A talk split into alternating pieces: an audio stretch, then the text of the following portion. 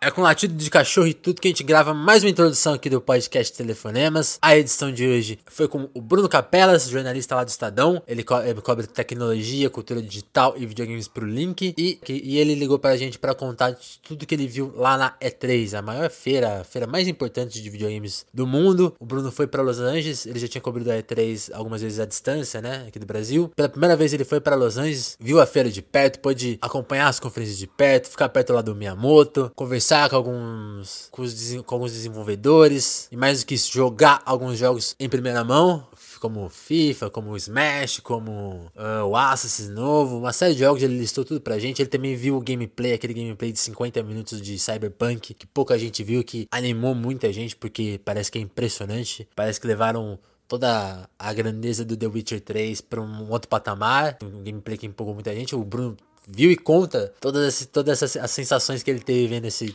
gameplay, que parece que foi espetacular. E além disso, ele também conta da experiência de cobrir de perto, quais são as diferenças, qual que é o clima de Los Angeles, como a cidade funciona, o que, que ele sentiu lá, porque foi também a primeira vez que ele foi pra cidade. Se você chegou aqui e não sabe nada de videogames, não sabe a importância da E3, a gente também fez uma introduçãozinha para explicar por que que as coisas, várias coisas relevantes na, na história da indústria de videogames acontecem lá, como que ela foi criada, né? Por que que ela existe? Tem, tem uma tem uma construçãozinha aí que a gente fez, certo? E como eu, é, aquele aviso de sempre, tá ouvindo no YouTube, a gente no YouTube, chegou a gente pelo iTunes ou pelo Spreaker, é, eu peço com carinho que você compartilhe a gente, peço que você compartilhe o nosso podcast, compartilhe a entrevista, se você gostou, não gostou, comenta com a gente lá no Twitter.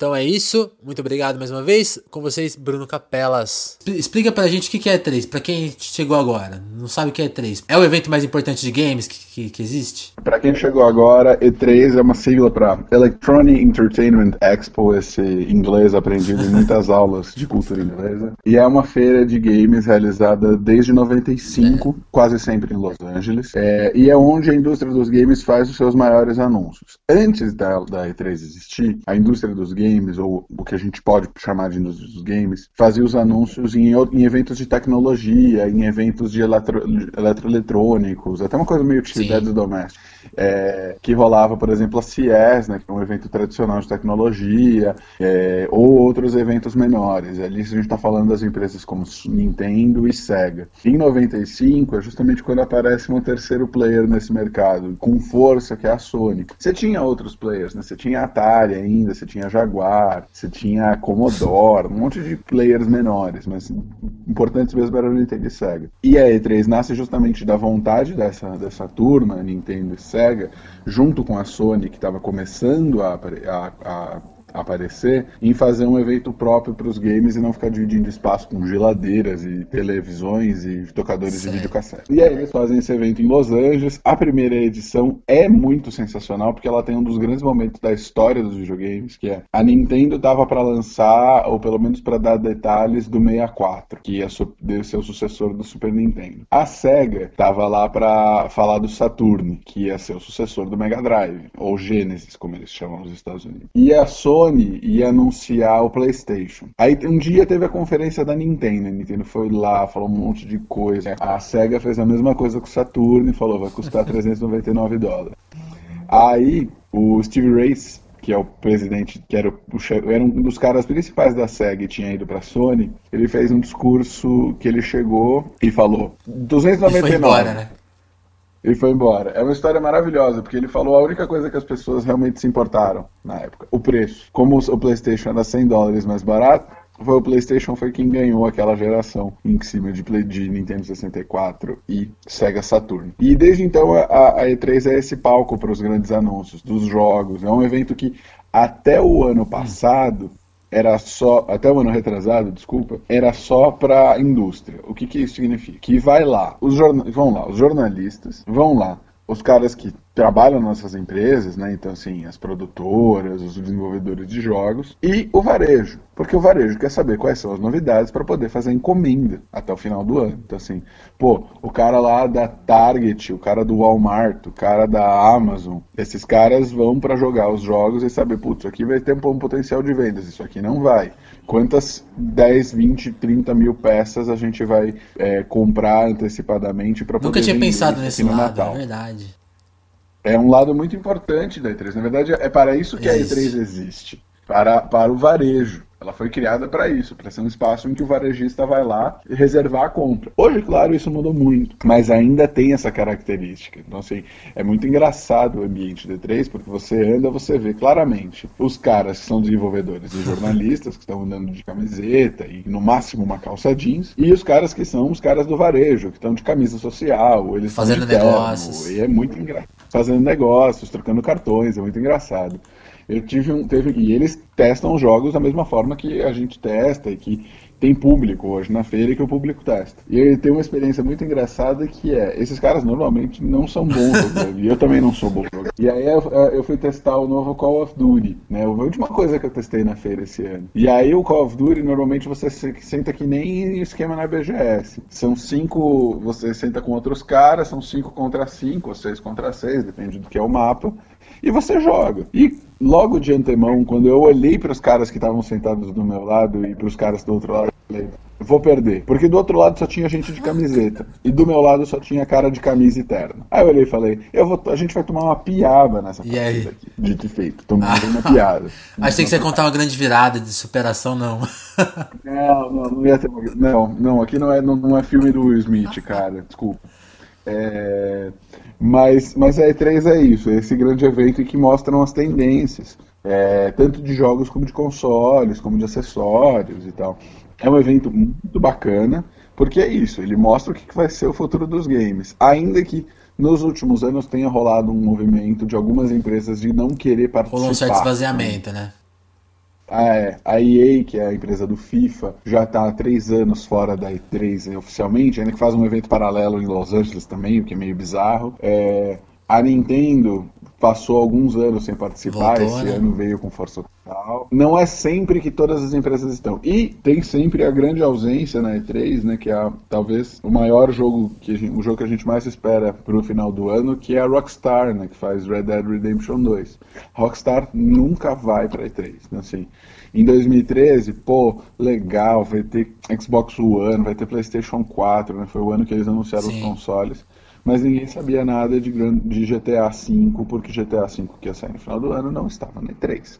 A mesma coisa este ano. Ninguém sabe como é Red Dead Redemption direito, porque Red Dead Redemption 2, né, desculpa, é, não está, né, não estava na E3. Então assim, o jogo que periga ser o jogo do ano não estava na E3. É uma coisa que fala assim, pô, perde um pouco a força a E3? Perde. Mas ainda assim é um evento. Porque é o evento, como você comentou, dessa, dessa primeira edição que você destacou, né, da, do preço, é um evento que geralmente marca algumas viradas de jogo, né? Então, tipo, a liderança da Sony por vários anos, aí a, a virada com o Xbox 360, aí, aí a retomada com o PlayStation 4, é sempre um evento que marca pontos. Então, é um evento que marca. E é um evento que marca muito porque, assim, ele molda é, a, a, a, cabeça.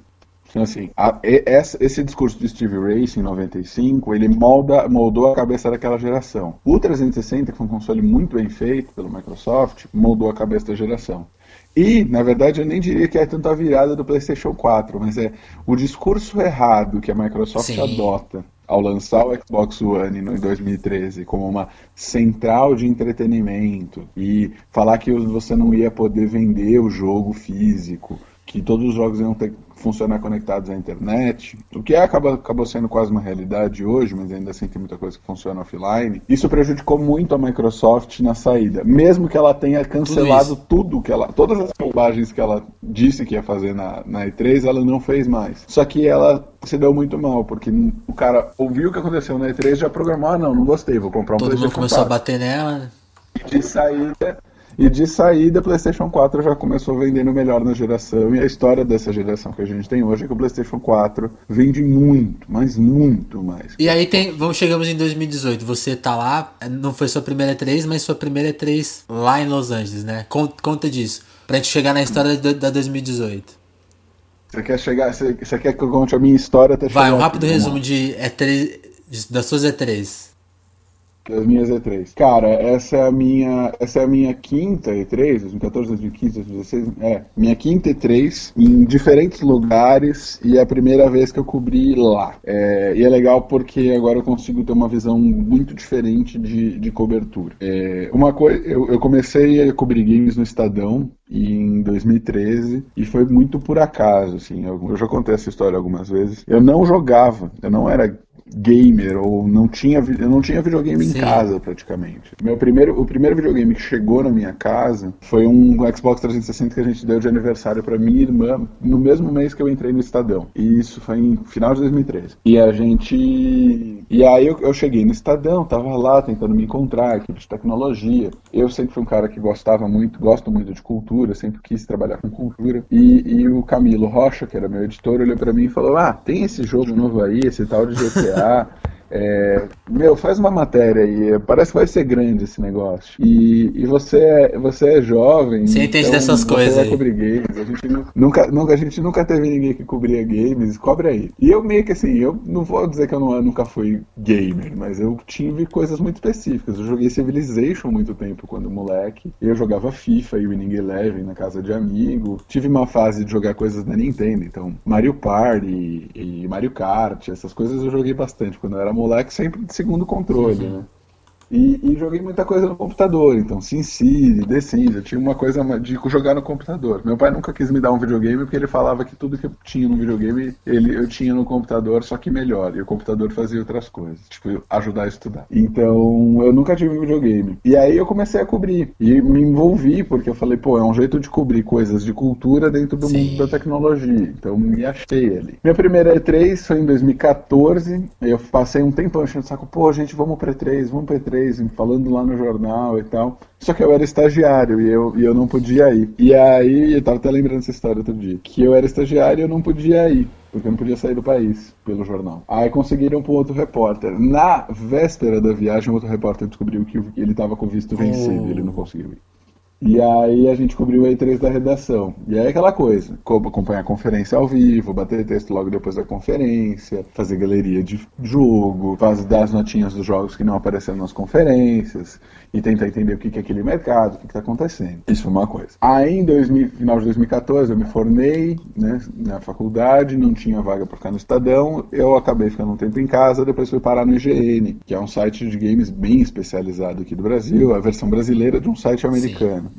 E, e, eu fiz parte da equipe que, que começou o site aqui no Brasil, junto, junto com o Pablo Miyazawa, que foi editor da Rolling Stone. Pablo, dá uma entrevista pro Telefonemas que você tem muita história para contar. E, e, e, foi muito legal, uma experiência muito legal, porque primeiro montar um, começar um projeto do zero. Então, é, mesmo que eu era ali soldado raso, deu para deu pra pensar várias coisas legais e, e, e colocar um pouco também Sim. de mim ali no projeto. E hoje eu acho o GN bastante diferente daquele GN que a gente pensou no começo. Outras questões.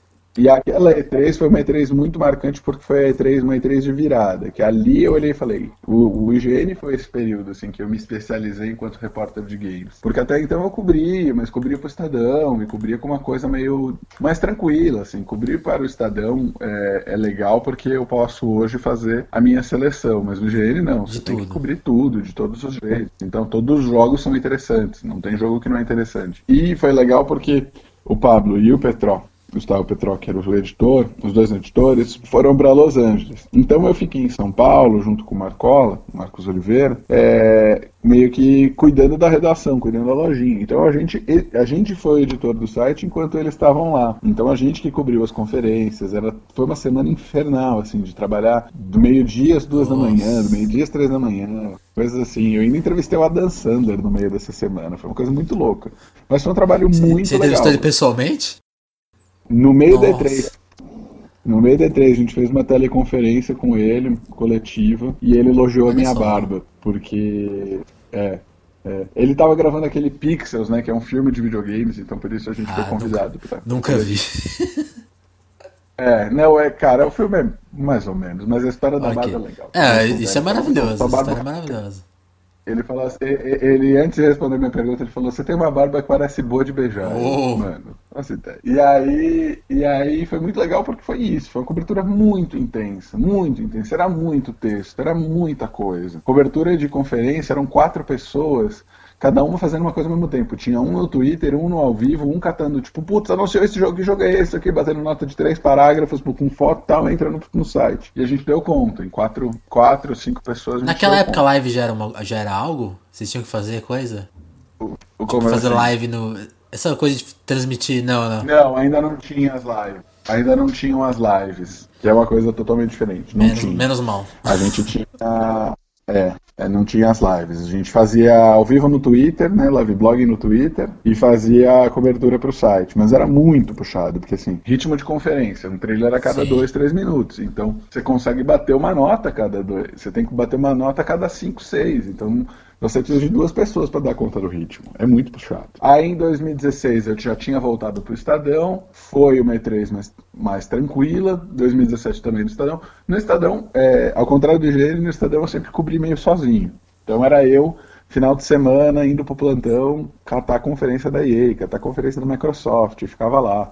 Sozinho, tipo, fazendo galerias e fazendo ao vivo. E dando Teve seu um ano, recorte, né? 2017. Que é, é, dando meu recorte, assim, e tentando fazer uma coisa que é muito difícil pra mim, e até hoje eu bato cabeça, que é como escrever um texto de games para o leitor do Estadão, mas que um leitor dos games também vai conseguir ler e tirar alguma Sim. coisa pra ele. Então, assim, é muito complicado, porque o leitor do Estadão não sabe o que é um FPS, né? Não sabe o que é um, um RPG, não sabe o que que é um MOBA. Então eu tenho que explicar todas essas coisas, mas ao mesmo tempo é muito legal. Porque dá pra, dá pra pirar, então assim. Ah, eu não preciso ficar prestando atenção necessariamente em todo o Call of Duty, porque, meu, quase todos são iguais. Mas eu posso trazer a matéria sobre o jogo independente brasileiro esquisitinho que eu adorei e que tem um Potencial, uma, é. uma ideia de jogabilidade fodida. Então, assim, eu posso contar histórias. É, isso, isso é muito legal. E cobrir no Estadão era isso, cobrir na redação, fazendo conferência ao vivo. Teve um ano que foi muito legal que eu inventei de fazer umas lives comentando as conferências. Tipo, duas horas depois da conferência eu entrava sozinho no ar, tipo, domingo 10 horas da noite, ah, não tem nada no plantão, acabou, acabou a conferência da Microsoft. Vou fazer uma live. E fiquei tipo 50 minutos e deu muita repercussão. As pessoas realmente perguntando coisas ali. Foi muito massa. Foi muito massa. Foi uma piração. E foi uma E3 muito louca. Essa, essa foi a E3 do ano passado. Foi uma E3 muito louca porque eu pirei nessa coisa das lives. E aí, depois de muito tentar, eu falei, pô, finalmente vamos conseguir ir pra Los Angeles. E é muito diferente, porque assim. E imagino que seja ainda mais diferente quando você vai pra um especializado. Porque eu era uma equipe so, sozinha. Então, eu tinha que cobrir as conferências em louco. E cobrir conferência no lugar da conferência é muito mais difícil do que cobrir na redação. Porque na redação você tá com um live streaming num canto, você abre o bloco de notas do outro. É, você tá ali, tipo, tranquilo, você tem um ambiente controlado. Meu, na conferência ao vivo não tem, porque você não sabe se você vai ter Wi-Fi, sempre vai ter alguém esbarrando no teu notebook, você às vezes não vai ouvir direito o inglês que o cara falou, ou você tá muito preocupado batendo num negócio que acabou de acontecer Perde e você outro. perde o detalhe seguinte. É muito, muito puxado, é, mas foi bacana. E a grande graça que é você tá lá e ver alguns momentos acontecendo. Então, assim, na conferência da Ubisoft entra o Shigeru Miyamoto, o cara que criou o Mario, pra falar do jogo, negocinho lá do jogo da Ubisoft. Pô, entra o Miyamoto, meu, foi lindo. Foi lindo, assim. Eu olhei e falei, cara, existe. tô emocionado só de teatro que é o Miyamoto. Imagina se eu estivesse apertando a mão do cara. Ou você realmente ir pro chão de feira e testar os jogos novos. Então, assim, os principais jogos que saem até o final do ano, eu testei praticamente tudo. Tirando Red Dead e tirando Fallout 76, que eu não joguei, o resto meio que eu testei tudo. Super Smash Bros, testei. Call of Duty, testei. Esse é o Testei, mais legal, Battlefield, né? testei.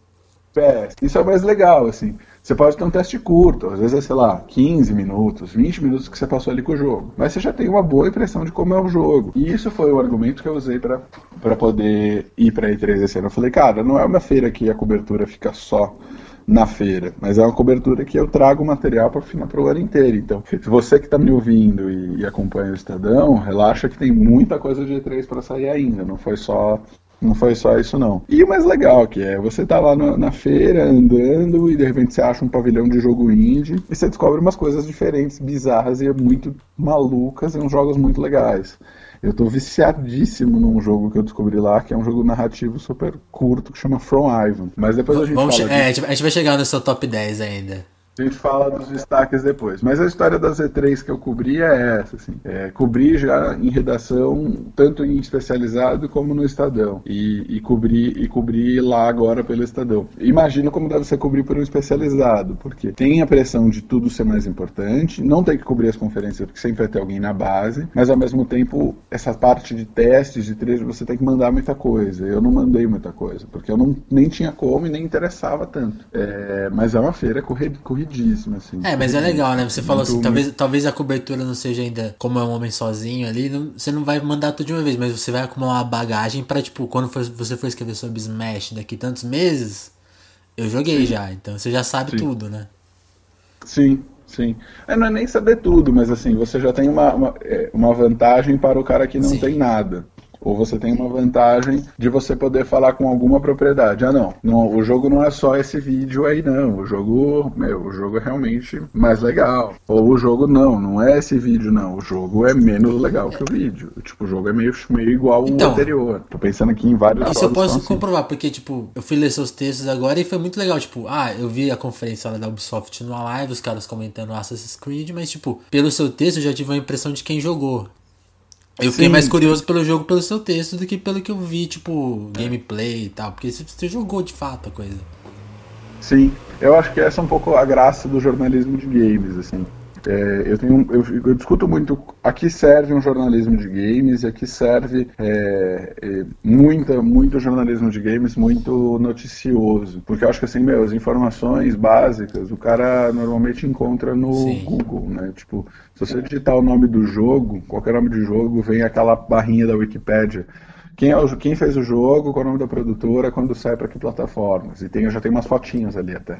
Então, assim, o básico, meu, o básico o Google te dá. Você precisa trazer um pouco empresas, mais. Claro né, que É, claro que nem sempre dá para fazer, mas assim, é, é, legal. Eu acho que isso vai muito da impressão e da coisa que a gente tenta fazer. É, vídeo, acho que vídeo é um negócio importante. O vídeo passa melhor ainda. Assim. Dessa vez você fez vídeo todos os é, dias, né? Eu tentei fazer, eu tentei fazer vídeo todos os dias. Foi uma coisa meio, cara, vamos mostrar aqui o que, que dá para fazer. Vamos tentar fazer alguma coisa diferente, né? Não fazer só cobertura em texto. E aí eu abria a câmera e saía falando. Uma coisa meio, eu, eu tentei fazer uma coisa meio fake live. Eu não tinha como Lives. fazer live lá na, no evento, né? Então eu simplesmente pensei, ah, o que, que eu poderia falar numa live curta que não tivesse repercussão do público? Isso. Então eu fazia esses vídeos de 3, 4, 5 minutos e, e, eu jogava no Facebook para poder depois embedar nas matérias. Então era um material tanto que ia para redes sociais, quanto que depois servia como conteúdo. Resumindo agora, fim, fim da E3 de 2018, você fez uma análise das empresas. Vamos comentar rapidamente sobre, tipo, Nintendo, Sony, Microsoft. Que que, porque tá, tá meio que rolando um fim de ciclo, mas a gente não tá indo tão perto da nova geração, né? O que, que você viu, o que, que você analisou? que foi a sua matéria de capas? O que você tem para falar de cada Legal. empresa? Tipo, a Sony... Vai, começa pela Sony, talvez. Vamos lá. Eu acho que assim, a gente está vendo um fim de geração, mas é muito esquisito porque a Nintendo quebrou as gerações. Ela entrou no meio, né? É, a Nintendo. Do ela, meio pro ela, fim. É, né? assim, a Nintendo há muito tempo. A Nintendo há muito tempo, na verdade, ela não está em geração nenhuma. Ela é a geração dela. Né? Desde que desde, desde o Wii, que, que foi o primeiro videogame muito esquisitinho da Nintendo, eu amo. E que deu Wii, certo, é... né? Eu acho que a, a, Nintendo não briga mais com os outros. Ela briga com ela mesma se ela vai vender o videogame dela pro, pro jogador que E ela andava perdendo, né? De si mesma. Ela tava perdendo. Então, assim, é, ela ganha e ela perde no próprio jogo. Ela faz o jogo dela, cara. E ela consegue perder dela mesma às vezes. É, é muito engraçado. Mas por que isso? Porque a Nintendo oferece um tipo de experiência muito diferente. Eu vou, eu vou cortar, eu vou, não vou seguir a sua indicação e vou começar pela Nintendo. Desde, até o GameCube, a Nintendo era muito parecida com os outros videogames. É, ela trazia os mesmos jogos, tinha muito exclusivo e tal. Depois do GameCube, né, veio o Wii. E o Wii é aquele videogame que, mano, você tem um controle que é um bastão que você agita que nem um taco de beisebol na frente da TV. Isso não faz sentido nenhum com, quando, com todo o resto que a gente viu de videogames até aquele momento. E aquilo vendeu muito, e vendeu para famílias, e vendeu para o jogador que não estava jogando videogame. O Wii é até hoje o videogame mais vendido de todos os tempos. Então, assim, é, é muito louco isso. E é tão louco a marca, o que o Wii fez, que até hoje ainda tem jogo saindo pro Wii. O Wii saiu em 2005, 2006. Nossa, eu sabia disso. Então faz muito tempo. Só que assim, como ele tem uma base instalada de mais de 100 milhões de videogames no mundo, o cara ainda lança o Just Dance, porque ele, o Just Dance tem uma tecnologia que funciona no Wii. É, é controle de gesto, é controle de cap, captura então de gesto. Então ainda sai Just Dance no então, Wii? Nossa, roda, não sabia não. Roda, vai sair o Just Dance 2019 pro Wii. É um videogame. É, mu é muito louco isso, porque não vai sair pro Wii U, videogame que em depois que veio depois do Wii, mas vai sair pro Wii. Por quê? Porque tem alguém, muitas pessoas comprar. no mundo, pelo menos, sei lá, milhares de pessoas no mundo, que tem um Wii ainda e jogam coisas nesse Wii, porque é um videogame de diversão da família. Você liga ali na festa, no churrasco, pra quando tá todo mundo meio bêbado e você quer fazer alguma coisa diferente de só tomar mais uma cerveja. É... Ou pra entreter as crianças também. Bom.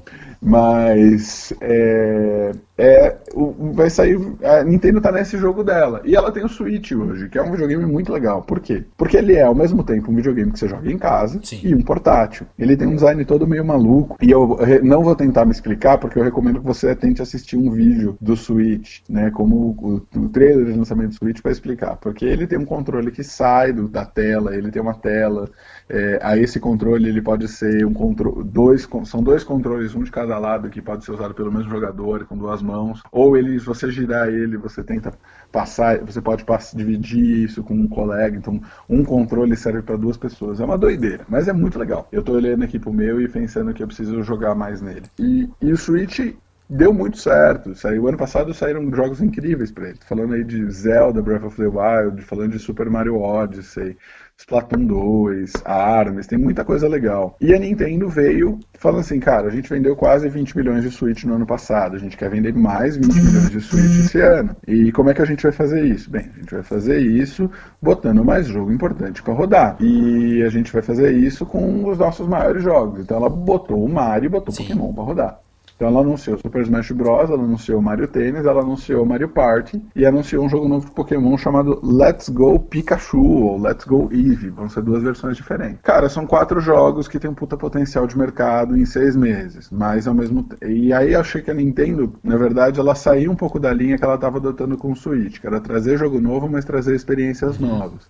Eu achei os jogos que a Nintendo mostrou na E3 um pouco ortodoxos, tipo jogos de controle simples, bem tradicionais. E especialmente considerando que eles lançaram no ano passado o Mario Odyssey, que era uma piração, que eles lançaram o ARMS, que era um jogo de luta que você tinha que ficar socando o ar, e que eles lançaram recentemente o Labo, que é essa linha de acessórios de papelão, que é muita que é basicamente tipo, meu, bota uns papelão em volta do controle e vai para dentro e sai jogando, sai se divertindo. Eu achei que ia ter mais coisas. Pra usar o assim. Né? Mas ela não. É, mas ela não anunciou nada pra, além de 2019. Então talvez a gente tenha muita surpresa ainda da Nintendo para os próximos meses. Nesses próximos seis meses, meu, é. Vou lançar jogo grande para vender videogame e vou garantir o sucesso comercial. Sim. Então pronto. E adições, e adições importantes como Fortnite, né? Que você destacou, né? É.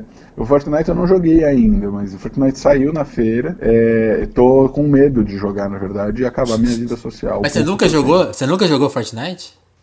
Nunca joguei. Acho que não vai joguei, acabar com sua vida Nunca social, joguei. Não.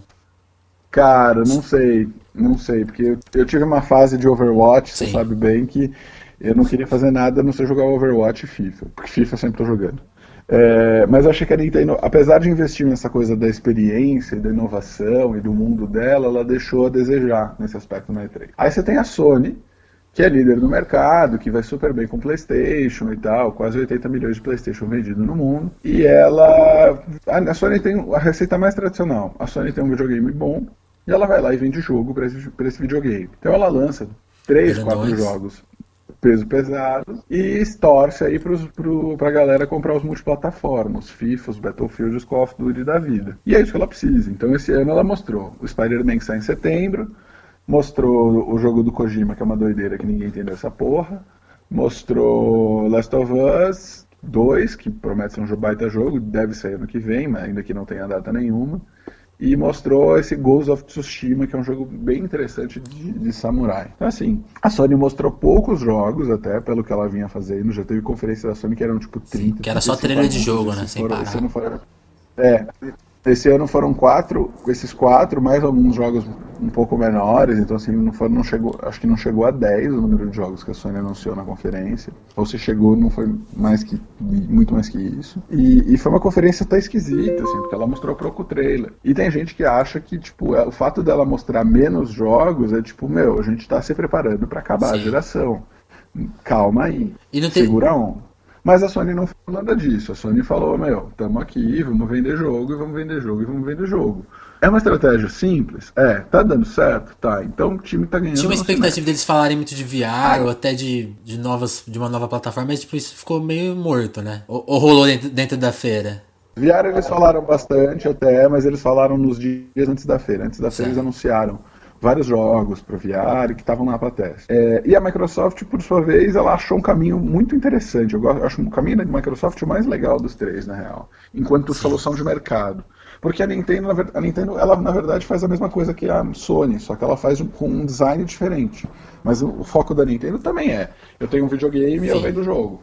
Né? A Microsoft não, a Microsoft está pensando num negócio mais avançado e é vender serviço, vender a, a, a, fidelidade do, do usuário. Então ela tem a Live, que é já um serviço muito bem consolidado, que funciona muito bem, é, que é uma assinatura mensal. E ela tá apostando muita ficha no Game Pass, que é tipo um Netflix de videogame. Que você tem, você paga 30 conto por mês e você pode jogar mais de 100 jogos numa biblioteca lá da Microsoft. Você pega, baixa o jogo, joga e devolve. Né? Devolve não, deleta do seu, do seu HD, até o HD Isso. do videogame estourar. E eles funcionam enquanto você grande... paga, né? Se você parar de pagar. Se você para de pagar, você para de jogar, óbvio. É... E a grande sacada da Microsoft é pegar os jogos exclusivos dela e botar no Direto, Game Pass. né? Então, assim, não é que vai ter só um plano de jogo de catálogo, não você tiver o Game Pass, em, daqui a dois, três meses, você vai ter Forza Horizon 4 para jogar. Você não vai precisar gastar 200 Exatamente. pila no Forza Horizon, você vai gastar 30 para jogar ali o que você quiser. E sem Eventualmente, delay, né? você vai gastar, é, sem delay, é no dia do lançamento. Então, assim, ah, putz, mas aí o jogo custa 200 o negócio custa 30, mas se eu quiser jogar o ano inteiro, vai, vou, vou gastar o dobro. Vai! Você vai ter vai 100 jogos a mais. Outros jogos. Exato. Então, eu acho uma baita sacada da Microsoft, e ainda mais uma baita sacada para uma empresa que tá que não tem a vantagem comercial, né? Então assim, é uma empresa que não tem hoje a vantagem comercial que a Sony tem. A Microsoft a gente estima que tem entre 30 e 35 milhões de videogames vendidos no mundo do Xbox One. É, é muito, é, é, menos que a metade da Sony. Então assim, não dá para competir jogando as regras da Sony. O que ela dá pra fazer é competir jogando as regras dela própria. E ela tem um público que é fiel. Quem tá com quem tá com o Xbox One, tá com o Xbox One. Então vamos apostar na fidelidade Sim. desse cara. E é muito engraçado isso, porque a Microsoft não está dando lucro. Ela está investindo em nuvem, ela está investindo em inteligência artificial, ela está apostando em cima disso. E está tá dando lucro. Divisão de, de, games da Microsoft tem dado lucro nos últimos trimestres. Isso é algo, um dado que sai em balanço né? da Microsoft. Né? E é legal, é legal levantar isso porque assim, é a primeira vez em muito tempo em que a gente tem três empresas no mercado de games e as três estão bem. Porque não é algo que é fácil de acontecer. Porque você tem, se você pensar aí, vou fazer, vou fazer a retrospectiva. Até lançar o Switch, a Nintendo tinha o Wii U, a Nintendo tava mal das pernas e a Microsoft com o Xbox One também. Aí você vai para a geração anterior, o Xbox 360 e o Wii vendem muito. Depois o Play 3 é, consegue retomar, mas ele demora uns 3, 4 anos para retomar o seu espaço no mercado. E aí a Microsoft já não vai tão bem. Antes disso, você tem a primeira geração ali do Xbox, o Play 2 e o GameCube. Play 2 reinando sozinho, né? É, o Play 2 reinando sozinho. Antes disso é Play 1, Saturn e, e, e 64. 64 mandando bem, Play 1 também. Saturno não. Então, assim, a última vez que a gente teve mais. É, três. Não teve, a gente praticamente não teve três empresas de games no mesmo, no mesmo mercado, com força, e as três se dando bem, as Sim. três ganhando muito dinheiro. A Sony, tá, a Sony teve lucro recorde no ano passado por causa da divisão de games. A Nintendo teve crescimento de 500% no lucro. E a Microsoft tá indo Antigamente um passo em falso era muito. Tipo assim, tipo a SEGA, né? Um passo, um passo em falso e não, nunca mais fez. Saiu, teve que sair do ramo, né? É. E mesmo assim, né, a SEGA, a, se você parar para analisar Nintendo e SEGA ali nos anos 90, quando uma estava bem, a outra estava mal. É uma concepção, é uma concepção meio metalista do rolê. A, a, o dinheiro é limitado e se eu tenho dinheiro, o meu outro não tem. Hoje não, hoje é uma coisa mais complexa, porque é, além, além do que, se você parar para considerar, como o mercado de games cresceu e o público cresceu, a competição Sim. é outra. A competição é games contra Netflix, contra o bar, contra é, o, o, contatinho. Né? Eu brinquei muito na E3 com os caras, assim, pô, os caras anunciando jogo de 200 horas de gameplay, 300 horas de gameplay. Eu falei, cara, eu tenho duas horas de tempo livre por semana. Você tá me falando que eu vou passar o ano inteiro jogando o teu jogo? Ele falou, cara, a gente só quer um universo mais profundo. E não é, não é mobile, porque, tipo, você colocou aí a Netflix como competidor, o, o trabalho, enfim, tem o nosso tempo, mas, tipo, mobile também tá tomando tempinho aí, e com games, né? Com jogos. Cara, rola, rola mas rola pouco, porque o foco é é, a é o console. Tiveram alguns anúncios, né? Normalmente das próprias empresas. Então, assim, você tem ah, o jogo do Elder Scrolls para mobile. Você tem ah, o FIFA, o Fallout Shelter e tal. Mas assim, é muito pouco, é muito pouco. É, é tão pouco que não chega nem a ser exatamente Entendi. relevante dentro do escopo da feira. Mesmo jogo de computador, que é um, é um setor clássico dos videogames, não faz parte aí do, do escopo da E3. O faz, mas assim, não chama a atenção, não chama. É muito raro ter um anúncio de PC que vale a, vale a pena. Nossa, então vamos falar de jogos, então. Você teve lá, você jogou. Vamos falar do, da sua lista de 10 jogos. Brevemente falar de cada um. Assassin's, você jogou o novo Assassin's Creed Odyssey. Cara, eu gostei muito desse Assassin's Creed. Vai virar The Witcher? Motivos. Eu gosto das. Eu acho, não acho que vai virar The Witcher, porque ele não tem a profundidade que um The Witcher quer. E acho que isso, na verdade, é, é uma boa coisa. É, ele é The Witcher no sentido que ele tem a característica ali de ser RPG e tal. Mas ele é fácil, ele é simples, ele não é complexo que nem um The Witcher. E acho que o Assassin's Creed tem essa graça. Você não quer se preocupar, você quer se divertir mas você quer ter um pouco de refinamento no, no, jogo. Acho que essa é a graça. Ele abre um espaço para quem gosta de refinar o jogo poder se entender ali com o jogo. Mas ao mesmo tempo ele é Entendi. divertido. E eu me diverti muito. Eu joguei quase uma hora do, do jogo, fiz, de, fiz missões, troquei uma ideia com o Sócrates. Eu acho que o jogo está colorido, que é uma coisa legal. Eu acho que o jogo está engraçado. Sócrates é um baita personagem pro, pro, pro Assassin's Creed. E acho que o jogo tem uma nova energia depois aí dos problemas dos últimos anos do Assassin's Creed. Então eu gostei muito, acho que pode ser um jogo bem interessante assim. Não vou dizer que ah, nossa, Entendi. jogo do ano e tal. Mas é um bom, tem tudo para ser um bom Assassin's Creed, como a gente não vê talvez Você chegou a experimentar essa coisa das escolhas que estão destacando muito ou não? Sim, sim, dos diálogos, das escolhas, sim. É que você não tem, é, no teste que a gente fez, ele não dava muito tempo para você fazer uma escolha ah, e depois ah, saber as consequências. Mas, é, mas você tinha essa coisa dos diálogos que por si só já era bem interessante. Assim. O Sócrates pentelhando porque você matou alguém ou porque você deixou de matar alguém é muito engraçado, Massa. cara.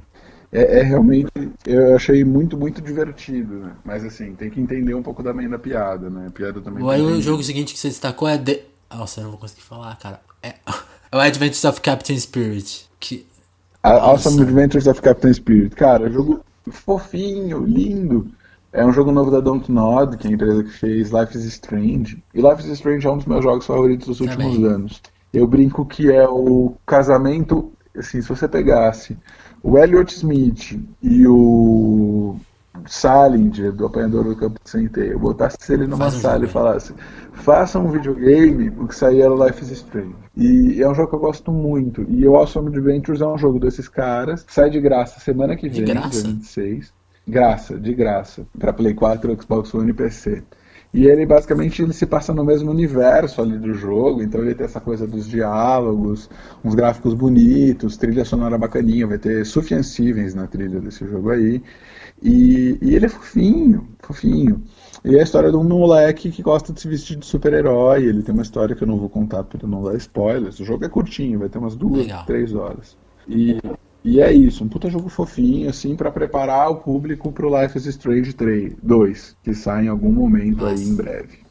Aí o jogo seguinte você falou Super Smash Bros, que é essa versão Ultimate, né? Que tem todos os personagens de todos. Legal ou uma enrolação? Super Smash Bros. Super Smash Bros. é aquela vibe It's only rock and roll, but I like it, sabe? É, cara, ele tá muito parecido com o Super Smash Bros. do Wii U. Mas o Super Smash Bros. do Wii U era um jogaço. Ele tem todos os personagens e ele está no videogame que funciona, que tem, que vendeu bem e que convida a galera a jogar é, coletivamente. Eu estou jogando sozinho, se eu chegar na minha casa, eu te dou um controle, eu fico com outro e a gente Pronto. sai jogando. Então vai dar certo, porque assim, ele tá, é, um, é um videogame para ser jogado com amigos numa plataforma que foi feita para ser jogada com amigos. Não tem como dar errado. E um videogame bem feito. Ele pode ser muito parecido com o outro? Pode. Mas o outro ninguém jogou, porque estava um videogame meio errado. Agora tá no certo. Então é isso. Vai dar certo, vai vender como água e vai ajudar o Switch a fazer um puta Natal. O próximo destaque seu é um indie, é o Tunic. Tunic. Tunic é um jogo legal, muito legal que eu encontrei na. Ele apareceu na conferência da, da Microsoft, depois eu bati um papo com o desenvolvedor. Foi bem bacana assim entender o que, que é o Tunic. É um jogo dessa raposinha que está num mundo que ela não sabe o que é e que aparentemente não foi feito para ela. Então, tipo, é uma raposa fofa lutando contra robôs esquisitos. E, e eu gosto dessas aspirações assim de indie, jogo, mascotinhos e, e metáforas sobre a vida adulta. Tipo, não foi feito para você. É, e acho que é um jogo que pode surpreender e pode dar e pode e pode trazer a gente. Não vou dizer, nossa, vou comprar um Xbox por causa disso. Mas pode ser um jogo interessante para quem já tem um Xbox ali e, e, quer, e quer uma, uma experiência diferente. Porque você olha para os jogos principais do Xbox e você fala, puta, Halo, já joguei Gears, isso, né? Forza. É tudo jogo. É tudo, é tudo jogo com muita testosterona e às vezes me dá muita preguiça desse, desse rolê. Então é um jogo, um estilo de jogo um pouco E mais diferente. baratinho, né, provavelmente mais baratinho. Aí o outro também. que você destacou é o Creed, né? Que é um VR de boxe. Cansa, você falou, né? Grata surpresa, assim.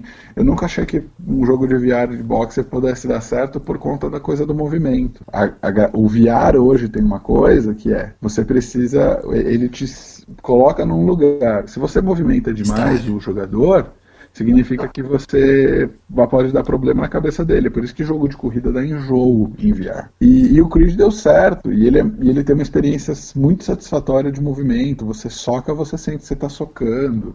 Você toma um soco, você não sente que tomou um soco na cara, obviamente, mas você sente o impacto. Então, assim, um jogo muito legal. Deve sair até o final do ano. E tem, né, o grande Sylvester Stallone ali trocando uma ideia com você, te ajudando a lutar. Então, achei um jogo bem. Aí bem o próximo bacana. destaque é o que você tinha comentado, né? O From Ivan, que é um jogo independente, narrativo e que tá gratuito, né? Aquele pague quanto quiser, né? Cara, é, é um esquema pague quanto quiser. From Ivan é puta, gracinha. São dois jogos, né, na verdade. Eu, o que eu gostei mais foi o From Ivan. Eu joguei, eu joguei ontem inteiros os dois, ontem à noite. O From Ivan e o Cosmonet. O Cosmonet é a história de uma mina que é astronauta e ela está fazendo uns experimentos com pássaros na numa nave espacial lá na, na, na numa União Soviética fictícia que tem internet. E por outro lado, e aí o From Ivan é o jogo sobre o irmão dela, o Ivan, que que é um cara que acabou de entrar num, num emprego novo, o emprego dele é mandar cartões para as pessoas e ele trabalha numa estatal é, do, da União Soviética. Então, eu, os dois jogos têm um pedaço de história que, que é compartilhado. São jogos narrativos, basicamente você só tem que clicar e escolher coisas.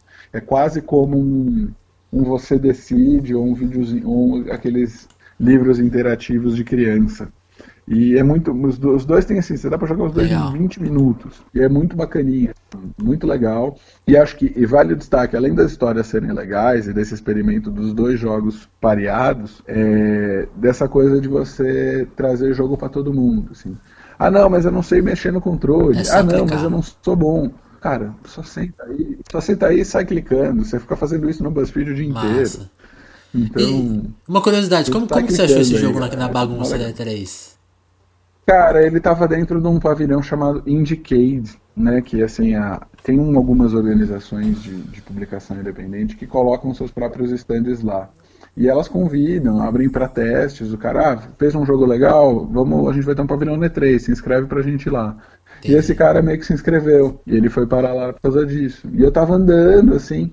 E eu, eu sempre tenho uma coisa de, quando eu vou em feira, olhar o pavilhão indie e falar assim, o que, que, me, o que, que me chama atenção? Então eu simplesmente saio andando. E o stand dele estava bem bonitinho, tinha umas coisas com uma arte meio, meio característica, meio soviética mesmo, assim, aquela, aquela cor, aquela, aqueles traços específicos, é, muito o, o vermelho, o azul e, e, um branco ali. Me chamou a atenção graficamente. Eu falei, ah, o que, que é isso? Aí o cara explicou, eu falei, pô, legal, vou jogar. Sentei pra jogar, fiquei jogando 10 minutos e, e saí. E, e, é isso. Foi um jogo muito legal. E contrapartida do próximo destaque é um gigante. Last of Us Part 2. Você chegou, você chegou a jogar? Last of Us Part 2. Não consegui jogar, não consegui jogar. Meu destaque é pelo trailer, que foi o trailer que eles exibiram na Microsoft, na Microsoft, na Sony, que foi um baita trailer. É difícil, é difícil até dizer se aquele trailer é mesmo real, assim, porque muita gente botou a banca de que não era. E eu achei assim muito interessante porque ele tem um lado emocional, que é o forte do Last of Us, que continua, mas eu achei alguns detalhes ali de gameplay, tipo, você tá debaixo do carro e atirar, e o cara te puxar debaixo do carro, eu achei aquilo ali muito interessante. Se aquilo ali realmente funcionar e for uma coisa bem feita com inteligência artificial, aquilo ali é um novo patamar de, de jogabilidade e de combate nos games. Eu achei ah, muito e aí bacana. o outro destaque Resident Evil 2 Remake. Cara, Resident Evil 2 Remake, pra quem jogou o antigo. Teve só tá o trailer ou teve Teve, não, eu joguei, esse eu joguei mesmo. É, para quem jogou, para quem jogou o antigo, tá lindo, você vai se divertir. Para quem jogou só os novos, tipo Resident Evil 7, não tenha medo de um jogo antigo. Ele tá muito com a cara dos jogos novos e você vai se divertir bastante. Então, é, quem jogou Resident Evil 7, meu, tá na mesma vibe, é muito divertido, tem puzzle, tem susto tem uma história legal ali. Eu achei, eu joguei meia hora desse jogo e achei sensacional, assim. E, mas aí continua na perspectiva do antigo, né? Eles não transformaram num, não, primeira não, pessoa, não. não. Aí o outro destaque é o Ori and the Will of the Wisps.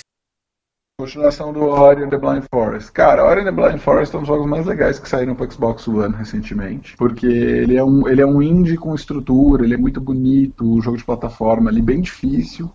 E agora o Ori, o Ori 2, que eu vou, vou simplificar, sai no ano que vem e eles pegaram as melhores coisas do jogo 1 e amplificaram. Então, assim, deram mais possibilidade de jogabilidade, deixaram a parte de desafio de plataforma mais difícil e mais divertida.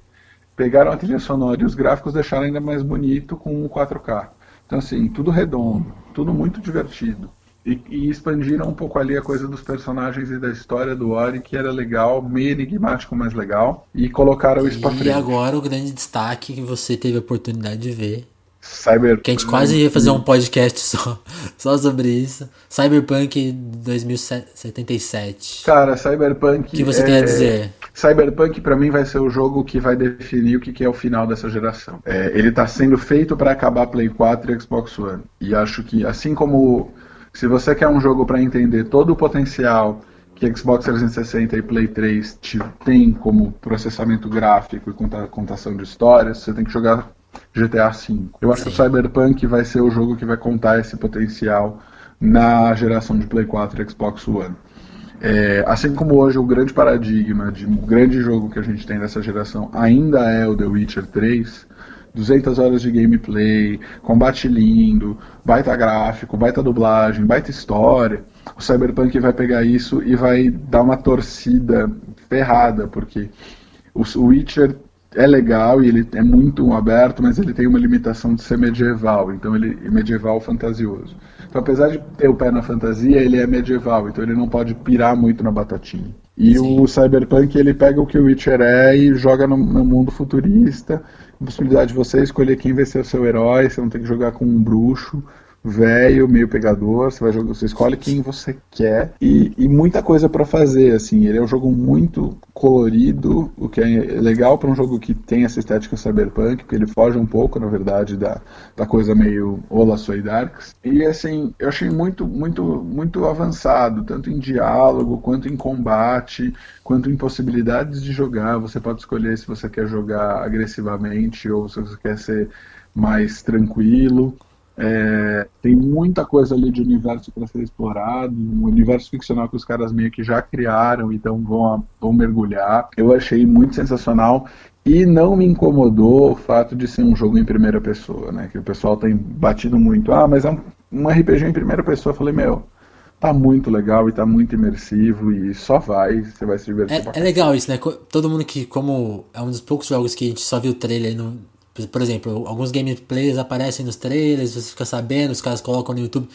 Esse a gente só ouviu falar, né? Que é uma coisa muito curiosa. E eu não sei se, rola, se rolar muito na E3 isso, porque hoje distribui tudo tão rápido, mas tipo, esse, esse realmente foi assim. Teve o trailer lá numa conferência e só os jornalistas tiveram acesso ao gameplay. Então, tipo, virou assim, contação, cada um conta de um jeito. Aí tem gente, tem gente que já começou a falar, tipo, cara, tem tanta gente na tela que não vai sair pro. E começaram a supor que não ia sair nessa geração. Teve é, várias então. coisas, porque, tipo, a gente só ouviu falar. Então gerou um buzz muito das anti antigo, assim. Cara, parece, é né? que é muito difícil. Tá todo mundo você... falando e ninguém viu. É muito difícil você pensar em, puta, não vai ser pra essa geração, porque como é que você vai rodar Dev Kit? Não, não é prático. Você vai rodar em PC fudido, beleza. Mas aí você vai estimar um, P, um PC que se equivale, que, que, que equivale. Uma coisa que você não que sabe. Vai ter né? o futuro. É muito complicado, tecnicamente, eles estarem já rodando pra próxima geração. Eu acho que eles vão é simples, estão simplesmente catando que tem Xbox One e Play 4 e, met, e colocando a configuração lá no talo. No uhum. talo.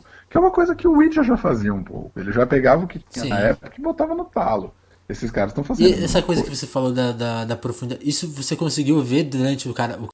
Cara, durante uma, durante uma hora eu vi o cara fazendo uma missão, é, trocando ideia com vários, vários ah, personagens não jogáveis ali no meio é, fazendo outras coisas. Assim, eu achei muito, muito. É difícil descrever, tem que, é muito de ver o, a demo. Mas é, se você pudesse ah, ter acesso a esses 40 minutos que eu vi de, de jogabilidade, você entenderia, porque é, é profundo. É profundo do jeito que é, é Witcher, é que nem o Witcher 3, Sim. só que joga mais um degrau ali embaixo, porque é um universo mais fantasia, mais. É um universo menos. Eu tô muito curioso. Eu acho que o Witcher assim, é um jogaço, mas ele tá andando em um mar. Se você analisar em termos de universo, o universo do Witcher 3 não é tão longe do universo de um Skyrim, por Sim. exemplo. Já o Cyberpunk 2077 ele é um pouco mais inédito. Ainda que tenha muita semelhança com Deus Ex, e se você quiser dizer, até com o GTA. Sim. É, eu acho que a grande diferença é que o que me chamava a atenção no Witcher sempre nunca foi o tamanho do mundo, gráfico, batalha, porque tipo, eu não sei nada de RPG e consegui jogar sem fazer, sem, sem tipo, o que você comentou do Assassin's ser um jogo simples, eu acho que dá tem como ter essa experiência de Witcher, porque, tipo, parece muito complexo, tem as coisas de fazer poção e evoluir. Dá pra você jogar, tipo, só comprando as coisinhas bem básicas e ir pra frente. O que chama atenção, que eu acho que eu nunca consegui jogar outro jogo tão parecido nessas proporções, tipo, é a questão das escolhas, se realmente serem efetivas e realmente sim. incomodarem você, o que sim. você tá jogando, né? Sim, sim, sim. Eu acho que no Cyberpunk deu pra sentir isso, eu não consigo explicar, mas deu pra sentir. Essa Agora vou falar das suas aventuras em Você comprou 50 mil discos, tô sabendo. É. Cara, LA é uma cidade engraçada. Eu tava conversando com uma amiga minha que mora lá e a gente chegou à conclusão que na verdade LA não é uma cidade, ela é uma tapeçaria. Ela junta coisas de, de outras cidades. Então, tipo, eram pequenos bairros que foram crescendo. Então, você tem o centro, você tem Hollywood, você tem Beverly Hills, você tem Melrose. E foram bairros que foram crescendo tanto que eles acabaram se tornando uma cidade muito grande. Venice ou Santa Mônica e tal. Então é, é, é muito louco isso, porque você. Primeiro, você, só, você precisa de carro para tudo. Não tem um sistema de transporte público eficiente. O, tudo é longe, é tipo o Alphaville, que você tem que pegar o carro para ir na padaria. Tipo, no bairro que eu fiquei, que é do lado de, de downtown. você ficou longe da E3? Não, si? eu fiquei a uns 10 minutos de carro, não é muito longe não. Mas é. Mas é assim, o bairro que eu fiquei não tinha nada. Tipo, eu saía à noite para comer, se eu quisesse voltar para pro, pro lugar que eu fiquei. E bater texto depois sair para jantar, só tinha o Burger King. E só tinha imigrantes mexicanos e da América Central ali. Então, teve até um, alguém que falou: Meu, mas você ficou na mini Guadalajara, é óbvio que tudo que você tá vendo vai estar em espanhol. Né? E eu não entendia nada, eu achei muito louco. É uma cidade bonita, é uma cidade que tem uma vista, umas vistas muito, muito legais.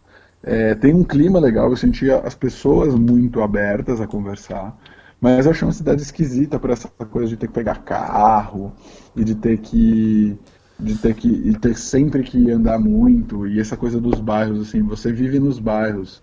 Várias, várias pessoas que eu conheci falam assim, cara, você escolhe um bairro para viver e centra a sua vida nesse isso. bairro. E de vez em quando você vai para outro bairro. Eu achei muito doido isso, muito doido. Então, é... São Paulo não está nem perto disso. Não, não, não, porque é, é, isso. São Paulo, as coisas centrais estão na área central. Então, sei lá, mesmo que você pegue esse centro expandido, tipo, que vai lá, sei lá, Brooklyn, Moema, até Pinheiros, até Barra Funda, até ali, sei lá, no máximo Tatuapé. Cara, tudo tá ali. Se você fica no centro, você resolve tudo ali, mas é um centrão. No, em Los Angeles não, você tem vários pequenos centros e, e faixas periféricas, na verdade, no meio disso tudo. Então, assim, para ir de downtown para Venice, você pega um Uber de 30 dólares, 40 dólares, é meio louco. Nossa, é uma viagem. É uma viagem, é uma viagem. e tudo pela freeway e muito trânsito, assim. Mas é uma cidade legal. E, e acho que o mais engraçado, nesses lugares legais, é assim, por exemplo, downtown, né, que é o centrão. Você anda, tem um monte de loja esquisita, um monte de coisa X, assim, e de repente você acha um baita bar legal, ou uma baita livraria linda, assim. Então, não é uma cidade que tem muita coisa muito legal enfileirada, não. Tem umas pérolas ali no meio que você tem que ver, mas é, é meio esparso, é meio esparso. Entendi. Mas é isso, gastei o que eu tenho e o que eu não tenho comprando vinil na Moíba, a loja de um quarteirão de vinil fica em Hollywood, é, comprei uns livros na Last Bookstore, fui tomar umas brejas na Mikeller. É uma cidade que tem, tem coisas para fazer assim, mas assim, é, ela exige mais paciência do que, por exemplo, sei lá, qualquer cidade média da Europa que você sai catando metrô e vai andando de metrô e vai sendo. E vai fácil. É, é assim. Então. Para quem tá acostumado com São Paulo, eu achei Los Angeles difícil. Nossa, fiquei com medo agora. Ué, São Paulo você se resolve com medo. Mal, mas você consegue se resolver. Los Angeles não dá. E pra gente encerrar, você acha que vai vai conseguir ir para a próxima? Tem vontade de fazer de novo essa cobertura Cara, ou é muito desgastante? Conseguir, acho que é muito cedo para dizer. Tenho vontade, claro. Acho que foi muito legal. Acho que assim, todo jornalista de games pode ou precisa ter a chance de cobrir o M3 em louco. É, e, e, e, acho que a gente estando muito perto aí de uma nova geração de videogames, eu quero acompanhar esse processo e quero sim estar tá lá. É, é legal, cara. É muito legal ver as coisas acontecendo, você entrar para para ver um jogo que vai sair, tá falando com o cara que realmente está fazendo, né? Porque a gente eu já cobri BGS, já cobri Gamescom, que é a maior feira da Europa. Na BGS vem um executivo, de vez em quando é um cara muito legal, mas às vezes é um cara que é tipo o gerente de marketing do jogo, ele não tá com a mão na massa no jogo. Não, na E3 você vai falar com o cara que mete a mão na massa. É desenvolvedor, é produtor, é diretor de arte. Eu entrevistei o Cory Barlow do God of War, então assim, pô, tem uma importância. Você está falando com os caras que realmente são os caras. Um amigo meu entrevistou o Kojima, é, esse mesmo amigo meu entrou numa sessão do Last of Us que ele trocou uma ideia com o Neil Druckmann, que é o cabeça da, da, da Naughty Dog. Então, assim, o cara que manda no Last of Us e no Uncharted. Então, assim, é legal. Você vai falar realmente com os caras. É, é que nem, sei lá, você ir cobrir é, um festival da Ilha de White nos anos 70. É, você vai ver os caras ali no momento deles, no auge, e sem, e sem precisar torcer que eles eles estão ali porque eles precisam também. É, é para mostrar o jogo Sim. deles que eles estão ali. Não é uma coisa, então... ah, não, eu sou estrela. Não, eles estão ali mesmo para aquilo.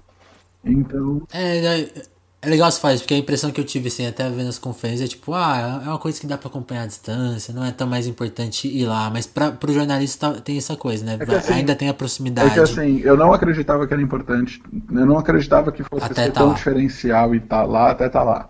Porque assim, as conferências são muito legais e são uma parte muito importante do E3. E você consegue ter uma boa visão da feira só vendo a conferência. Mas o que faz a diferença são essas coisas a portas fechadas. E a gente poder trocar ideia do Cyberpunk, porque eu vi o jogo lá.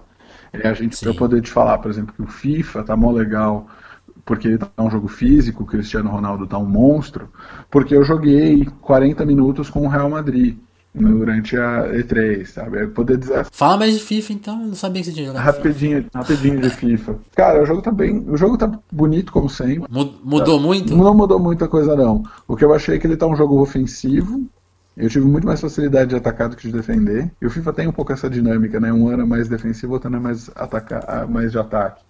E achei que está mais Sim. físico, assim, os gráficos de dividida, a jogabilidade dividida, de disputa de bola está mais realista, então jogadores grandões, tipo Cristiano Ronaldo e Ibrahimovic, vão se dar muito bem. E você conseguiu experimentar aquela novidade do, das mudanças táticas em tempo real? Isso não, isso eu não consegui não, mas... Ah mas, mas quando chegar a demo, a gente. Quando a gente. Quando chegarem as demos de FIFA Veremos. Massa, Bruno. Queria te agradecer, cara, pelo papo, por ter Bom. dividido sua experiência aí da, de E3, muito legal. Que isso, é um prazer. Eu gosto muito do podcast e gosto muito da, da mídia podcast. A gente tem um podcast lá no Estadão, o Hiperlink, que está hibernando e volta, volta em breve para volta em breve. segunda temporada eu que apresento e tem cheio de piadinhas ruins, como vocês, vocês ouviram aqui.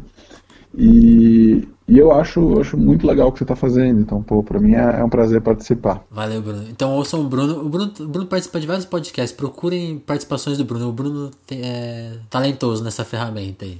Maravilha. É, e, e, segue a gente no. Dá um joinha, segue a gente, curte, compartilha lá no Twitter, arroba Noacapelas. É nóis. É, é, isso, é isso. Prazerzão participar do Telefonemas. Valeu, Bruno. Até mais, mano. Até mais.